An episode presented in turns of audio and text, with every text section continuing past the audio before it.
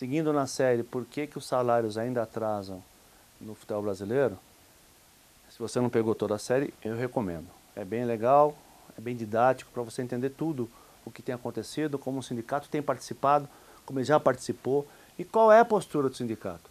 Né? Nós já falamos do fim da lei do passe, da nossa participação lá no, no fim da lei do passe e na consequente promulgação da Lei Pelé, falamos do Time Mania, do Profute, das convenções coletivas de trabalho, a dificuldade de negociação, como isso gerou também a inserção de uma cláusula no regulamento das competições, que, se observado, vai ser bem, bem legal, bem interessante na, na mudança que a gente é, pretende.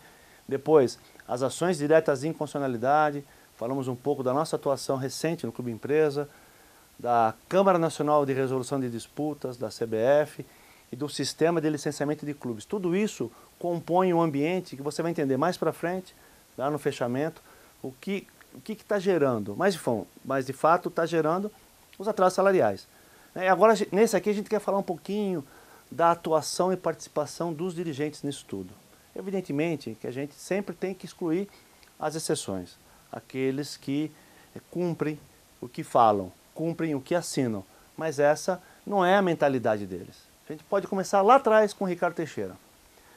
É, quando a gente conseguiu, 2001, que entra em vigor o fim do passe, o Marcelo Dian, que hoje, que até recentemente, até final do ano passado, até dezembro, foi diretor do Cruzeiro, o Marcelo Dian era zagueiro, que está voltando do Lyon da França.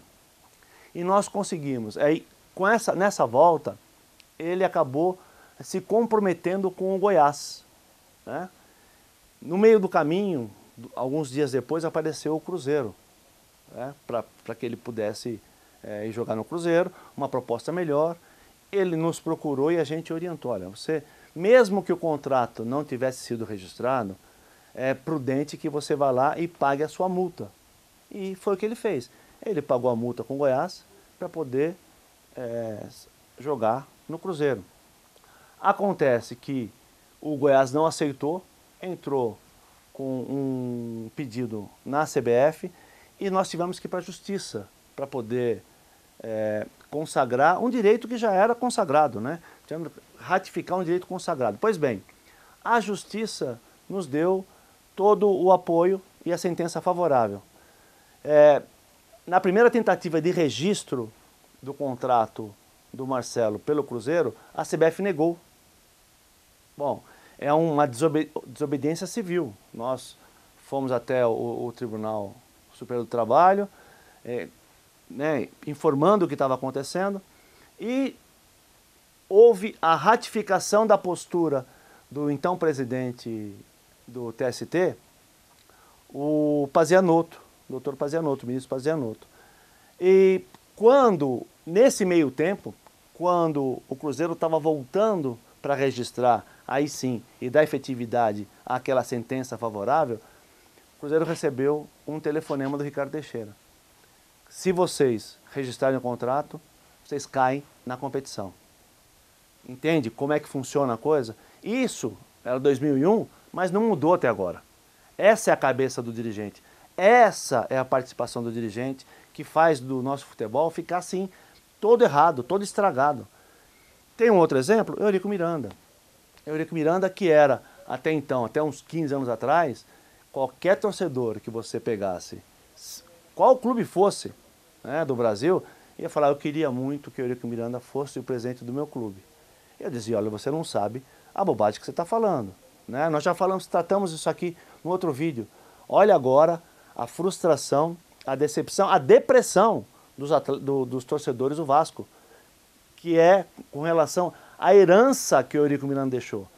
Num dado momento, ele vai, sem se importar de fato com o clube dele, ele vai buscar recursos financeiros no mercado, antecipando cotas, buscando empréstimos, pra, e teve sim, o Cruzeiro teve uma época vitoriosa. Mas olha o resultado disso tudo. Olha o estrago que ele fez no, no, no Vasco da Gama. Isso pode pegar outros tantos exemplos, não só do Eurico. Né? Se você for analisar a situação do Botafogo, do Rio, do Fluminense, você vai ver coisas semelhantes. Do Flamengo, antes do Bandeira de Melo, também, o Flamengo também estava prestes à falência. E aí são situações que não ajudam, tem feito com que o futebol é, perca cada vez mais crédito, recursos. Né? E aí, vamos pegar um exemplo aqui de São Paulo. O, atual presidente, quando aparece, um, até um tempo atrás, que agora a gente não, não consegue mais é, desenvolver uma, uma relação, mas quando aparecia algum clube que chegava informação de atraso salarial, a primeira coisa que eu fazia era ligar para ele. E ele sempre me disse, olha, de fato esses clubes não podem participar mesmo. Por quê? Para que você saiba, e é importante isso, quando chega uma informação que um clube não está pagando salário, nós, a primeira coisa que a gente faz é conversar com o presidente, é conversar com os dirigentes do próprio clube para entender a situação e para ver se a gente consegue, claro, com garantias, fazer uma intermediação para evitar um pior problema. Só que é, nós tivemos dois casos né, em São Paulo. Foi o Grêmio Barueri e o Mojimirim. É, chega um, um, um, determinado ponto que o atleta não quer mais saber. A, nem o cheque, nem o documento do presidente tem mais validade para os atletas de tão cansado que eles estão de serem enganados. E aí o presidente da Federação de São Paulo também achava isso, é, conversando comigo, mas nunca teve uma atitude em prol dessa mudança. É? Inclusive, na, na última eleição da Federação Paulista, houve só uma, um voto contra a chapa única que era dele, que foi nosso, exatamente por isso. E eu falei isso para ele, que nós só conseguiríamos votar nele quando as coisas mudassem.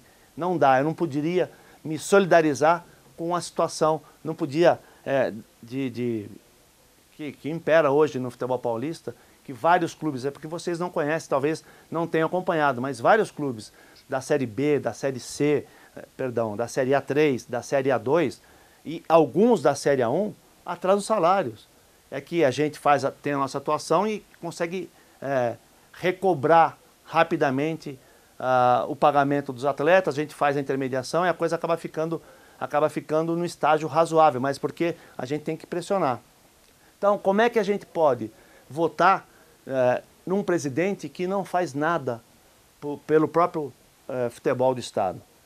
Como é que nós, eu poderia votar igual o presidente de um, os presidentes de um monte de clube que não, não pagam salário? Impossível para mim. É, então, é por isso, a participação, a participação do dirigente também é direta e tem muita responsabilidade na situação. A mentalidade dele, a falta de compromisso do dirigente tem total uh, responsabilidade e ligação direta com a situação atual. Não só do dirigente do clube, não, mas os dirigentes das federações. Então, é isso que vocês têm que entender.